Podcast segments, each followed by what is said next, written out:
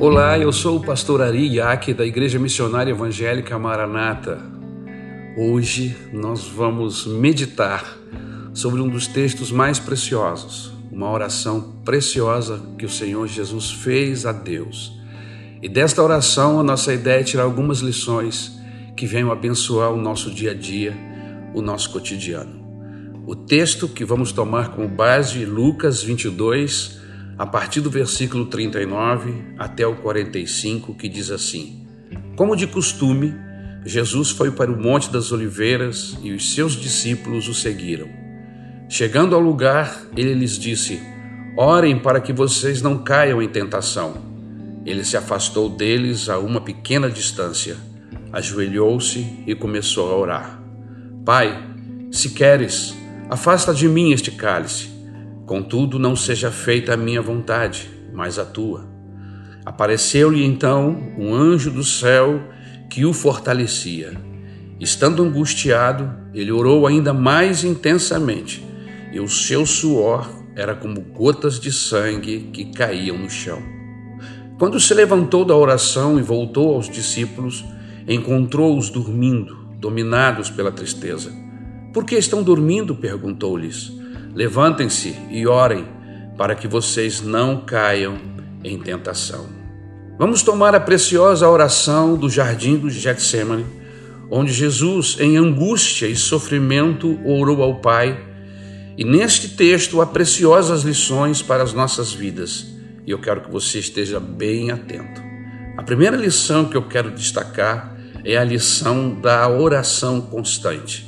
O texto do versículo Lucas 22, 39, o texto diz: Saindo foi como costumava para o Monte das Oliveiras. Se desejamos uma vida vitoriosa, sigamos o exemplo do Senhor Jesus, que orava constantemente. Em 1 Tessalonicenses, capítulo 5, versículo 17, o apóstolo Paulo nos exorta, nos dizendo: nunca deixem de orar. Em Efésios capítulo 6, versículo 18, outra vez somos exortados quando ele diz: orem no Espírito em todos os momentos e ocasiões, permaneçam atentos e sejam persistentes em suas orações por todo o povo santo. Orar sempre é, deve ser uma rotina nossa, minha, sua o Senhor Jesus obteve vitórias porque sempre orava.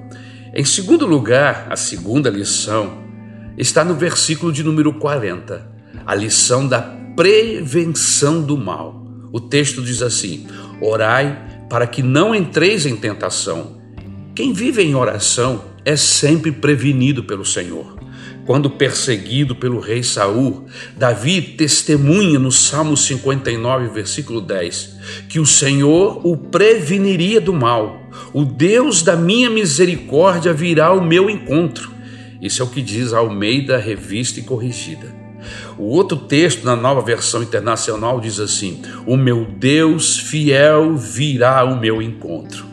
E por último, versão King James, diz-nos assim: O Deus de minha misericórdia me prevenirá. Quem ora recebe sempre o aviso de Deus quando circunstâncias difíceis estão para envolvê-lo. A terceira lição é a lição da humildade. Lucas 22, versículo 41. E pondo-se de joelhos, orava.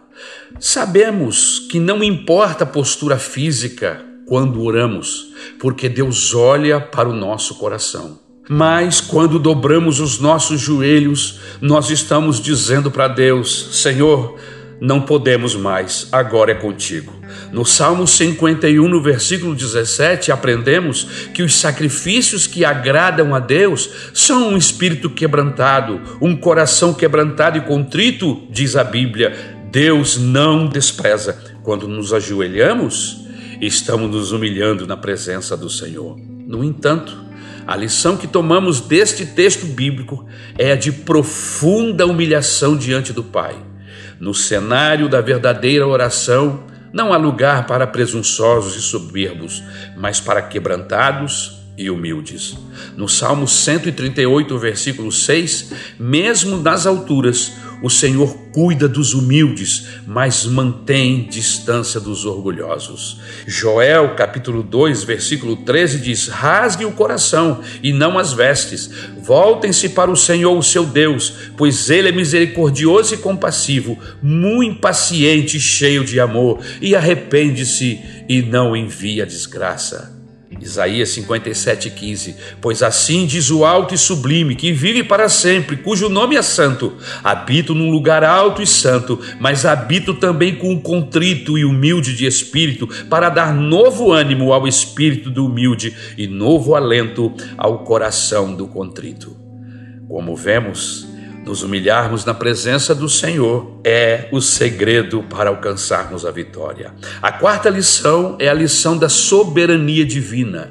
O texto de Lucas 22, 42 diz assim: Dizendo: Se queres, passa de mim este cálice, todavia, não se faça a minha vontade, mas a tua. Sabemos que nossa vontade normalmente choca-se com a vontade de Deus.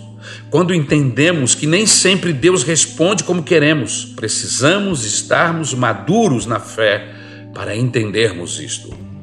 A quinta lição, a lição da ação do sobrenatural.